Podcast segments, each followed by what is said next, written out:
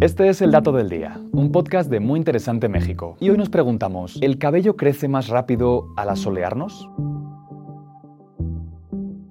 Probablemente te has percatado de que después de unas vacaciones en la playa, tu cabello parece haber crecido unos cuantos centímetros. Esto sucede porque en zonas cálidas y húmedas la fase de crecimiento capilar se acelera, al igual que aumenta la división celular. Y también la vida media del cabello se prolonga, pasando de 4 a 5 años en hombres y de 5 a 6 años en mujeres. Sin embargo, no todo es felicidad y color de rosa, pues si bien a las poblaciones de áreas tropicales les crece más deprisa el pelo que a las de zonas templadas, es necesario ser sumamente cuidadoso a la hora de solearse, y es que el exceso de radiación solar puede secar el cabello y anticipar su caída. Por otra parte, el ritmo en general por el cual crece el cabello depende de múltiples factores. Por ejemplo, la ascendencia genética, la dieta, el entorno y hasta el estado hormonal. Es por ello que a las mujeres embarazadas les crece el cabello un poco más rápido que a las mujeres que no lo están. Y además lo hace más grueso y brillante. El cuerpo humano contiene aproximadamente 5 millones de folículos pilosos y la función de cada uno es producir un tallo capilar. De hecho, nuestros primeros antepasados solían tener la mayor parte del cuerpo cubierta de pelo, lo que les servía para conservar el calor, protegerse del sol y también proporcionar camuflaje. Sin embargo, en la actualidad los humanos destacan entre las 5.000 especies de mamíferos que están prácticamente desnudas, y según los científicos, esto sucedió poco a poco en el transcurso de los últimos 6 millones de años gracias a la evolución. Resulta que nuestros antepasados simios pasaban la mayor parte del tiempo en bosques fríos, pero a medida que el clima comenzó a ser más y más cálido, el pelaje de estos homínidos comenzó a desaparecer hasta cubrir solamente algunas partes del cuerpo como la cabeza, las axilas y los genitales. La piel desnuda permite que el calor corporal se pierda a través del sudor, lo que habría sido bastante relevante cuando los primeros humanos comenzaron a caminar sobre dos piernas y desarrollaron cerebros más grandes que sus antepasados simios. Así que, aunque la genética limita la longitud del cabello, es posible acelerar su tasa de crecimiento con un cuidado apropiado, una dieta balanceada y, por supuesto, una buena visita de vez en cuando a la playa. Y este fue el dato del día. No olvides suscribirte gratis a nuestro podcast y seguir todos nuestros contenidos en muyinteresante.com.mx. Hasta la próxima.